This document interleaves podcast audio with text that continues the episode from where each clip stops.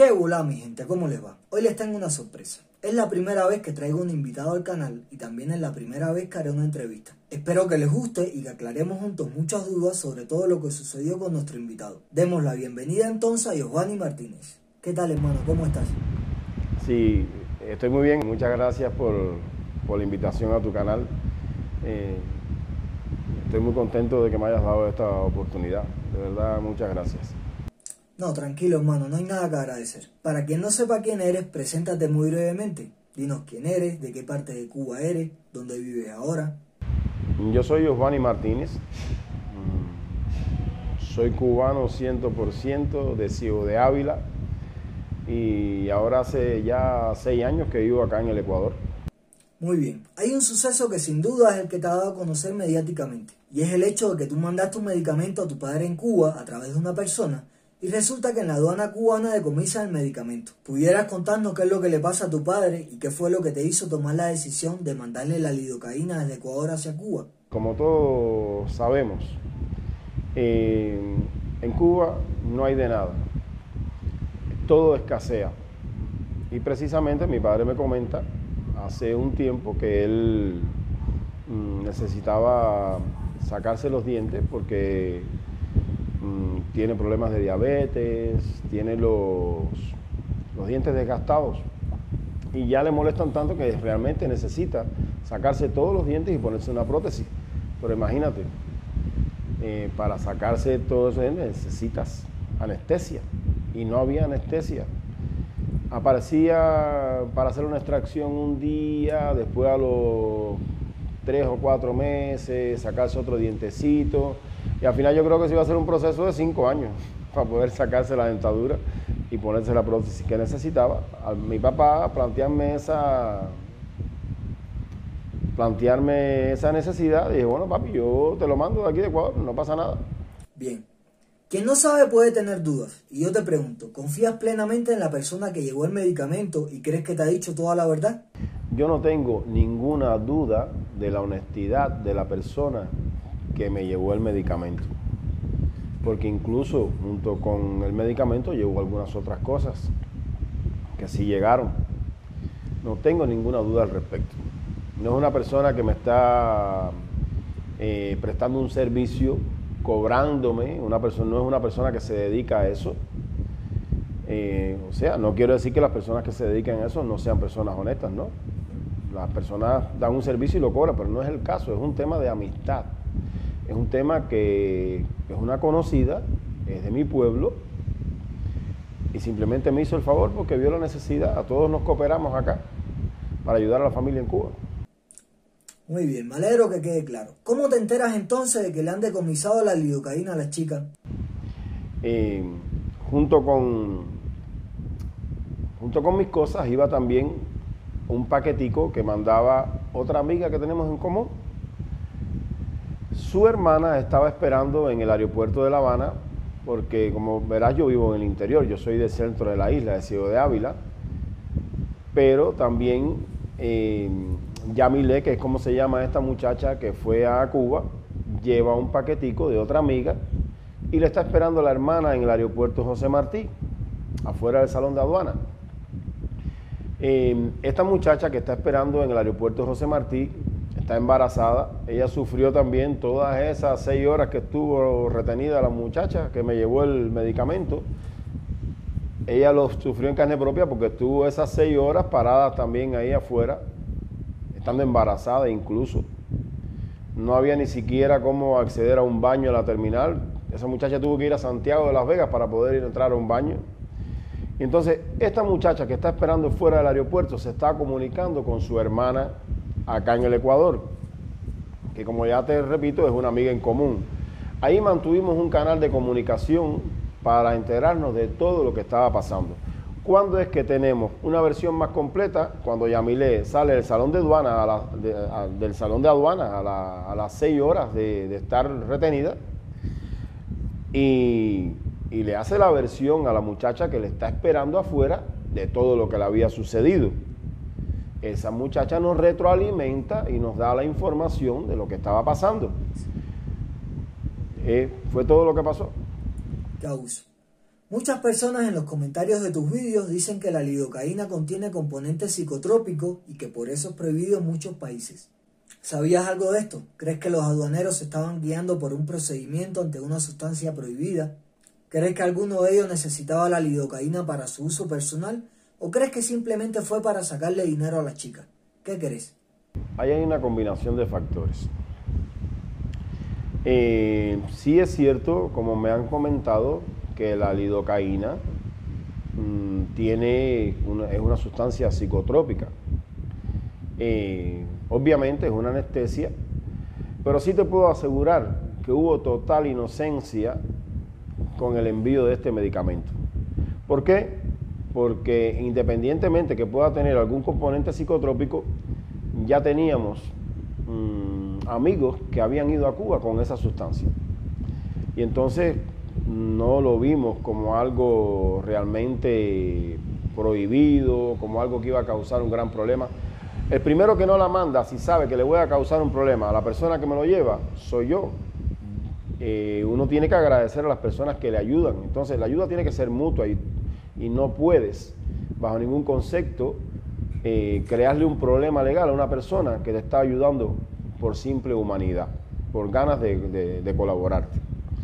Entonces, ¿qué pasa? Eh, ahí suceden varias cosas.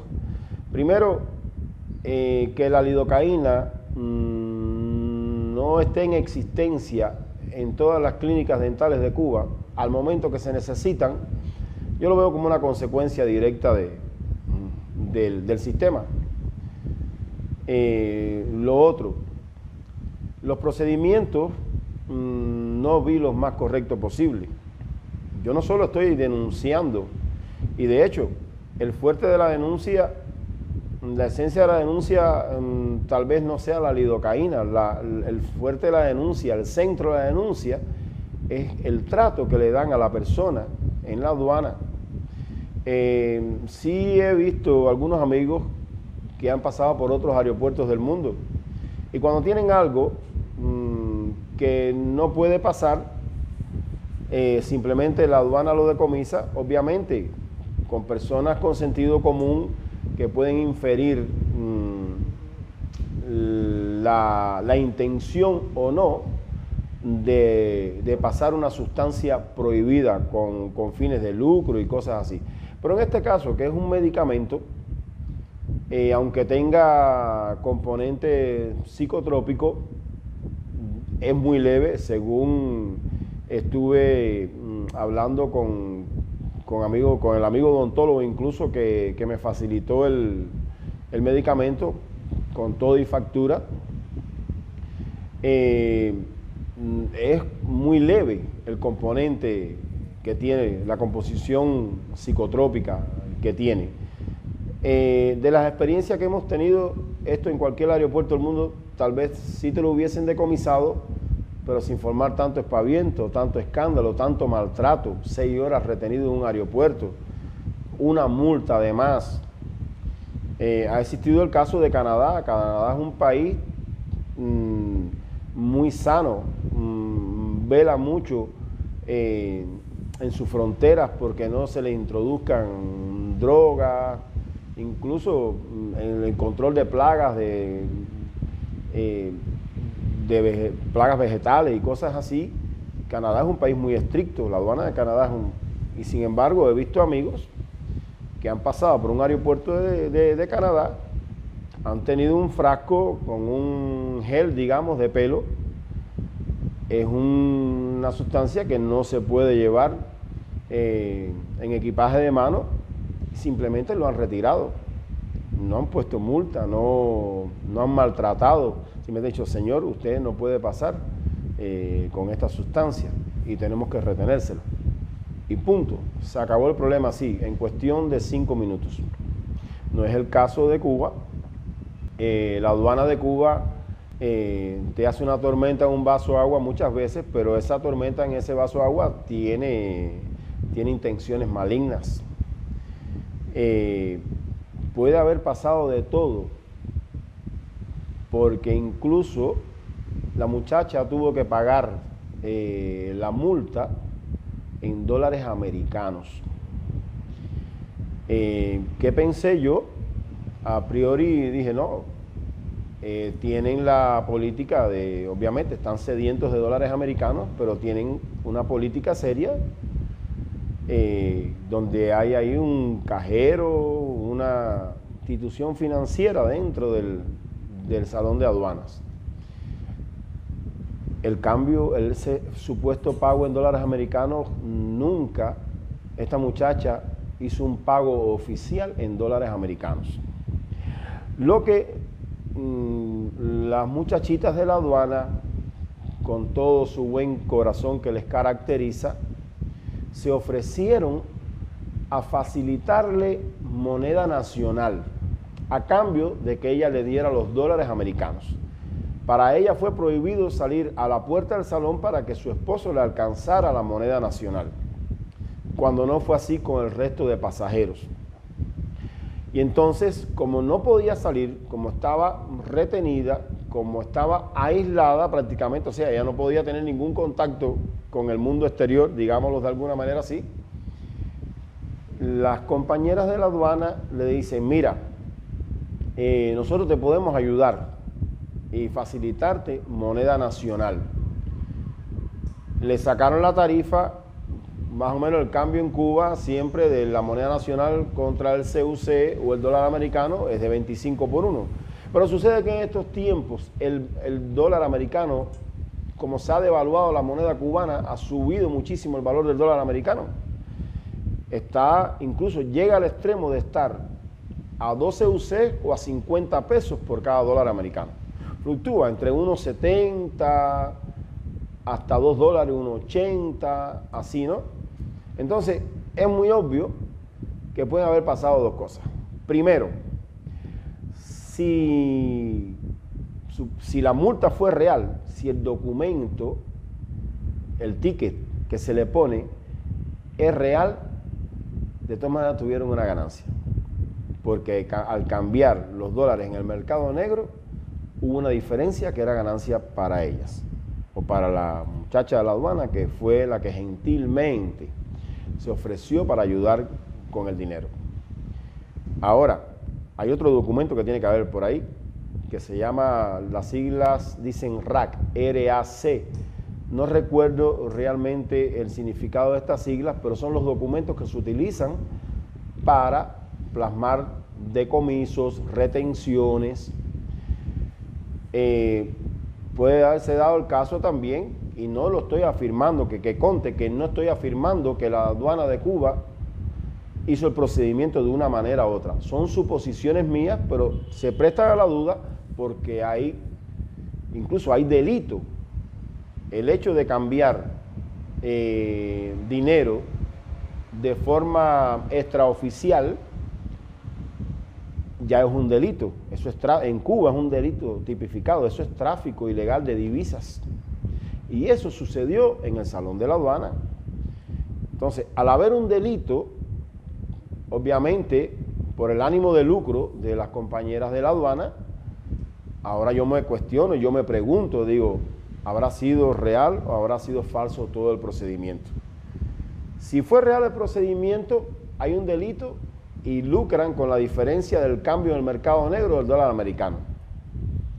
Pero en peor caso pudiera haberse dado que todo haya sido falso y se hayan lucrado el 100% del dinero que recaudaron. Entonces, por eso es que te digo, hay una combinación de factores ahí. Eh, ahí tendría que, explicar la aduana de Cuba qué fue lo que pasó. Eh, mm, no sé, ya yo todos los elementos no los tengo, yo no estuve presente allí, pero es lo que infiero por la situación que veo. Yo trabajé en un aeropuerto 12 años y, además he ido a Cuba dos veces, ya no voy más, pero yo sé perfectamente cómo funciona la aduana de Cuba, que gracias a Dios no fui aduanero, ni fui militar tampoco, fui un trabajador civil de la, de la aviación, fui aeroportuario. Y entonces Todas estas son las dudas que me asaltan al yo ver, eh, al sacar conclusiones, a ver todo lo que procedió allí. Realmente mm, es ilegal que alguien se acerque a ti y te diga, mira, eh, no puedes salir, tú tienes dólares americanos, yo te voy a ayudar, yo te voy a facilitar moneda nacional. Y ese cambio se hizo a razón de 25 pesos por un CUC o a uno por uno. En este caso fue a razón de 25 por uno. Creo que ella cambió 16 dólares. Eh, fue la información que me transmitió la, muchacha que estaba esperando afuera del aeropuerto. Quiero aclarar una cosa. Eh, quiero ser muy justo. Eh, nunca hablé yo con Yamile directamente porque ella no tenía datos en su teléfono. Y lo otro es, yo ni siquiera le pedí autorización para, hablar sobre este tema en las redes. Yo simplemente sentí la impotencia de que, de que estos actos de la aduana eh, me dañaran a mí directamente. Lo sufriera yo en carne propia. Porque simplemente perdí la posibilidad de darle una atención a mi papá pero ninguna de la información que yo he recibido eh, me la ha dado esta muchacha. Esta muchacha vive en Cuba, ella está de acuerdo con el sistema y ella realmente no me ha colaborado en nada. Obviamente, las versiones que estoy brindando provienen de ella, pero sin interés de hacer denuncias. Simplemente fue una persona que salió eh, otra persona le estaba esperando afuera y le contó, ay, lo que me ha pasado. Eh, estaba muy afligida con eso. Por eso es que yo tengo acceso a la información de lo que sucedió dentro del salón de aduana. En ningún momento Yamilé me ha proveído a mí información ni me ha pedido que denuncie. No sé cómo ella tomaría estas denuncias, pero bueno, fue algo muy real. Eh, entonces todo lo que pasa, vemos que el proceder de la aduana está mal, hay un delito de por medio. Yo inicialmente pensaba que, el cambio de dinero, el pago en los dólares americanos de la supuesta multa, eh, y digo supuesta porque no tengo la veracidad, no tengo la certeza de que esta multa haya sido real, porque como ya empieza con algo torcido, no sé si todo está torcido o si hay la mitad es legal y la otra mitad ilegal, no sé qué fue lo que pasó allí. Eh, pero no estoy incluso, que conte que no estoy afirmando, sí puedo afirmar que se cometió un delito al cambiar de forma extraoficial dólares americanos por moneda nacional. Eh, lo que sí me asalta la duda, que cuando tú empiezas con algo que no está bien, entonces estará todo bien, estará la mitad bien y la mitad mal. Eso tendría que, que la aduana de Cuba explicarlo bien, demostrar con pruebas que, que el procedimiento fue legal, aunque hay ilegalidades en el caso, ¿no? Eso es lo que pasa. Una pregunta, si la dictadura cubana se disculpara contigo y le diera a tu padre los medicamentos que le mandaste, ¿dejarías todo en el olvido como mismo hizo José Junior con su multa? ¿Te dejarías comprar tan fácil? Mira, hay una cosa que a mí me queda clara. A mí la dictadura cubana no tendría que darme una disculpa. Eh, la única disculpa que se podría aceptar de la dictadura cubana sería renunciar y abandonar el poder. La aduana, la, aduana, bueno, la aduana es parte del sistema, ¿no? Pero yo creo que la forma más correcta de disculparse, y no conmigo, es con el pueblo cubano. La dictadura tendría que dar billones de disculpas, pero son billones de disculpas que deben ser juzgadas. Se han cometido crímenes de lesa humanidad.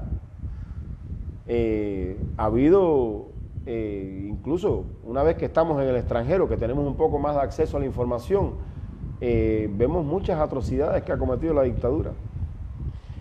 El tema de la lidocaína es una pequeña consecuencia de todo su accionar eh, dictatorial eh, que suspende todas las libertades eh, civiles.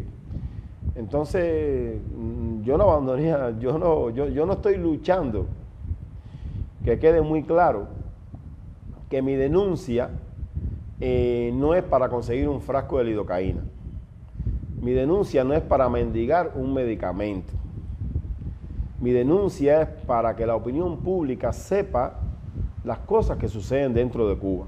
Nosotros tenemos la misión, cada cubano que se respeta a sí mismo, cada cubano que vive en el extranjero, tiene que ser consciente que estamos fuera de Cuba porque tenemos una dictadura en el poder. Una dictadura que no te deja producir, una dictadura que te adoctrina. Por eso el cubano, estos son los, a estas alturas, a 62 años de dictadura, el cubano te dice, cuando te expresas mal del gobierno, no te expresas mal. Cuando das tu opinión sobre el gobierno, sobre el mal gobierno que tenemos en Cuba, hay cubanos que te dicen, oye, no hables más mal de Cuba. Señor mío, yo no estoy hablando mal de Cuba. Si yo hablara mal de Cuba, hablara mal de mi bandera, de mis palmas, del tocorero que casi nunca vemos porque ni siquiera admite que se le encierre en una jaula, de nuestras canciones, de nuestro Joseito Fernández, de nuestra Celia Cruz. Eso es Cuba. Eso es, realmente me emociona muchísimo hablar de Cuba, de mi Cuba, de nuestra Cuba. No es la Cuba de los Castro, no son ellos los dueños, no son ellos los que deciden quién es cubano y quién es ex cubano. Como dijo el idiota ese de Randy Alonso en una mesa redonda. Llamó ex cubano a un deportista cubano que en busca de oportunidades compitió en las Olimpiadas eh, por España y se ganó una medalla que tal vez en Cuba no hubiese podido ganarse, porque a lo mejor el deportista no era confiable para ir a un evento internacional, ¿entiendes? Entonces, eh, sí tenemos que seguir denunciando. Y tenemos que denunciar a la dictadura y no cansarnos hasta que tengamos democracia.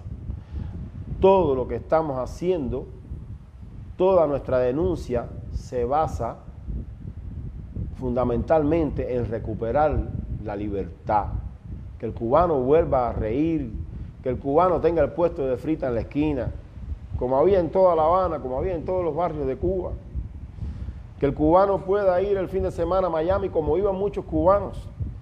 Es verdad, la igualdad no es completa. El capitalismo es un sistema de oportunidades, estamos muy claros de eso. Pero nuestra denuncia no, no se puede fijar en conseguir un pan con bistec, en conseguir un medicamento que nos falta gracias a las malas prácticas del gobierno que hay en Cuba. Eso es todo. Tenemos que seguir denunciando. ¿Qué crees de la iniciativa del parón y del no viajes a Cuba? Siempre que vemos la televisión cubana, el noticiero nacional de desinformación y adoctrinamiento, eh, es inconcebible como un país que se pintó como ser lo mejor del mundo. Fidel Castro dijo que íbamos a ser el país más desarrollado, más incluso que los Estados Unidos, lo cual fue una mentira y una falacia y una manipulación de Fidel Castro. Siempre le achacan los problemas de Cuba a agentes externos, como en este caso sería el bloqueo. El bloqueo no impide al gobierno cubano comprar medicamentos ni alimentos tampoco. O sea, ni medicina ni alimentos. Entonces, ¿qué te dice eso? Está, muy, está demostrado. El cubano está haciendo cola para comer pollo.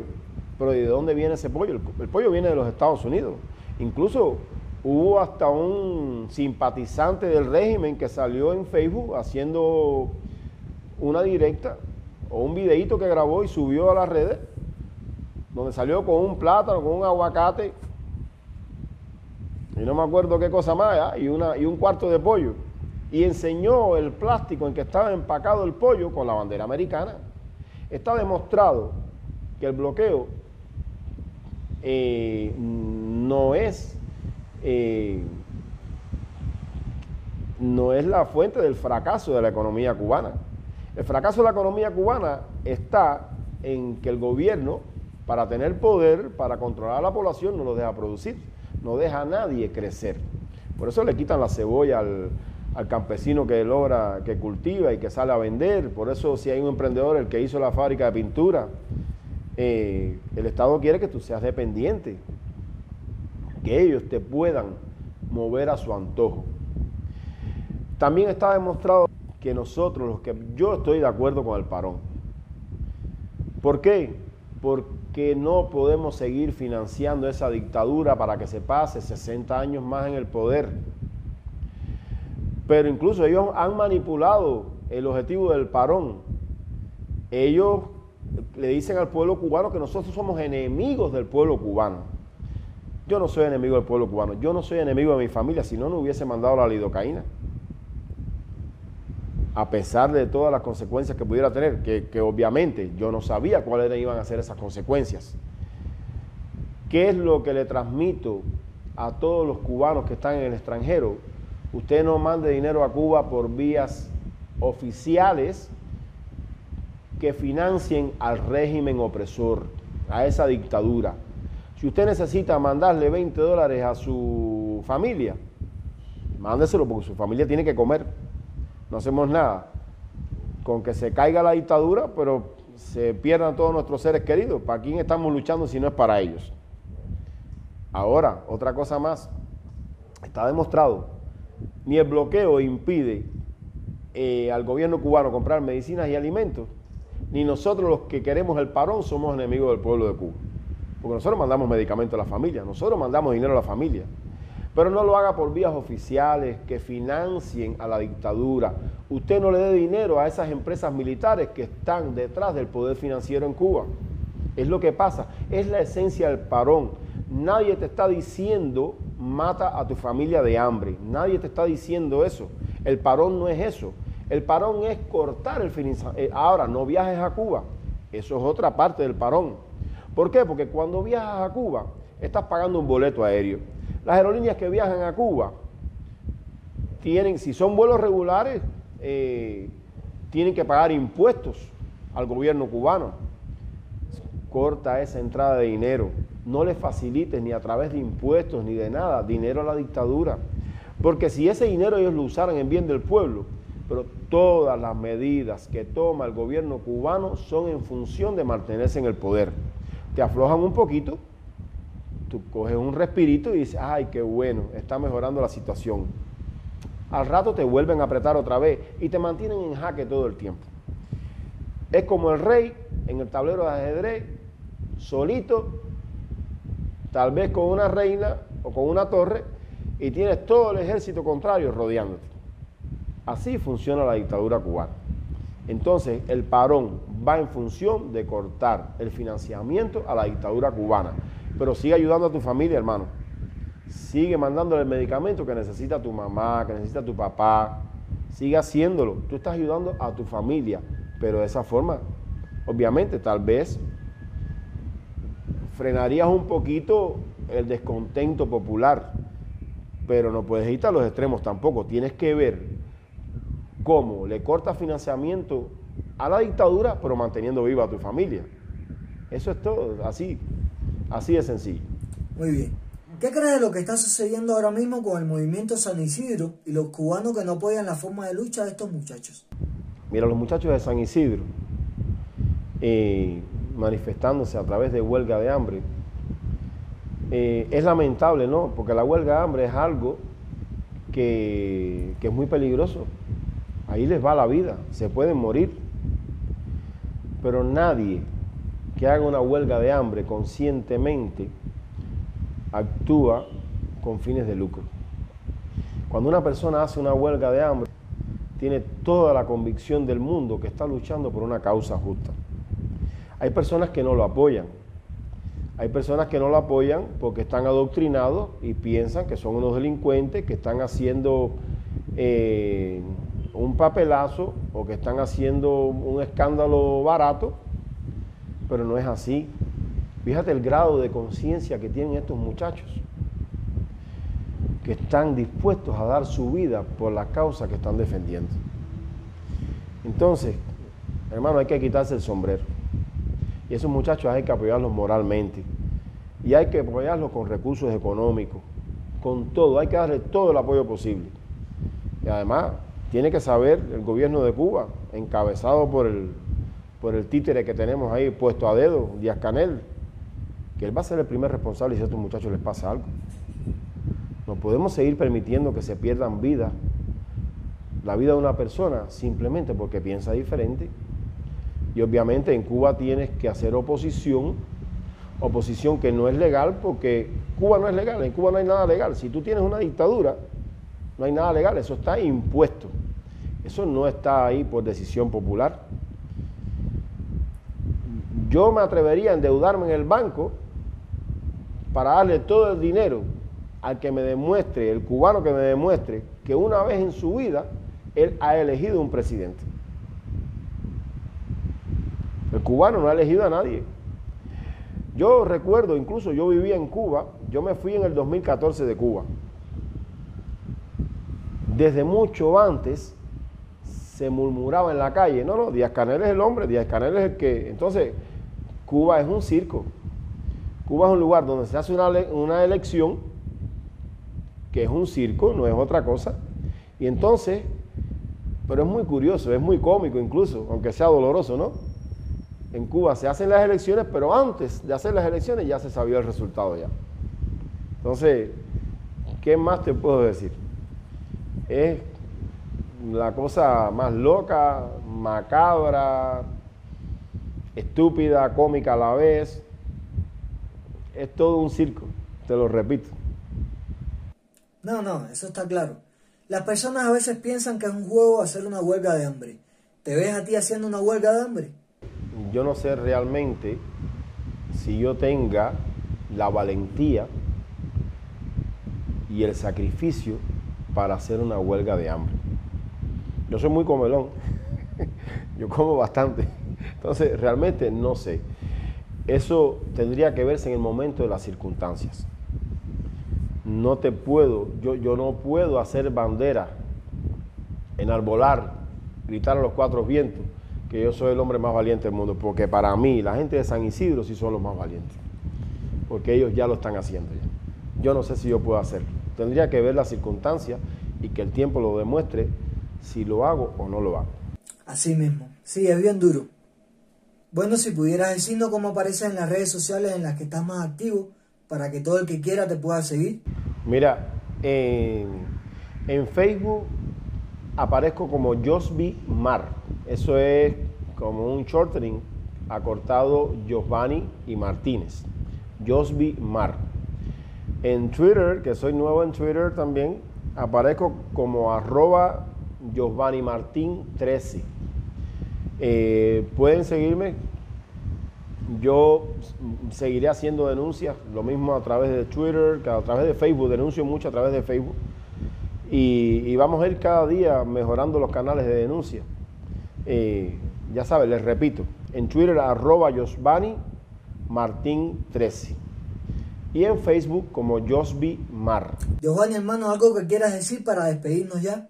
Bueno, para terminar, eh, sí quisiera sobre todo darle las gracias. Cuando yo hice mis directas, que realmente lo hice en un momento que estaba muy dolido, pero lo volvería a hacer 100 veces más, eh, recibí muchas muestras de apoyo, mucha solidaridad. Eh, el video se hizo bastante viral, sin yo ser una figura pública, sin ser alguien conocido. No pretendo buscar fama a través de esto, que quede muy claro, pero sí le agradezco muchísimo a todas las personas que se solidarizaron eh, con esta pequeña causa. Y te agradezco a ti, muchas gracias por tu invitación y te exhorto a que siga denunciando, tu canal es un canal de denuncia. Eh, te agradezco infinitamente por invitarme y por el trabajo mm, tan bueno que estás haciendo. Muchas gracias, mi hermano. Y siempre que quieras invitarme, aquí estaré a tus órdenes.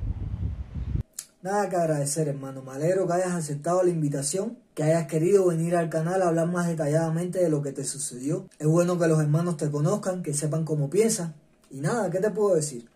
Toca seguir denunciando la dictadura. Mi gente, hasta aquí por hoy. Espero que les haya gustado esta entrevista improvisada. Hubieron varios inconvenientes con temas de conexión y tal. Los dos estábamos nerviosos. Es la primera vez con una entrevista, pero espero que al menos el mensaje haya llegado y espero que hayan podido conocer a Giovanni más de cerca. Déjenme en los comentarios qué les pareció y nada, si les gustó el vídeo déjenme un like, si desean apoyar el canal pueden unirse y si es primera vez que me ves suscríbete que no te cuesta nada.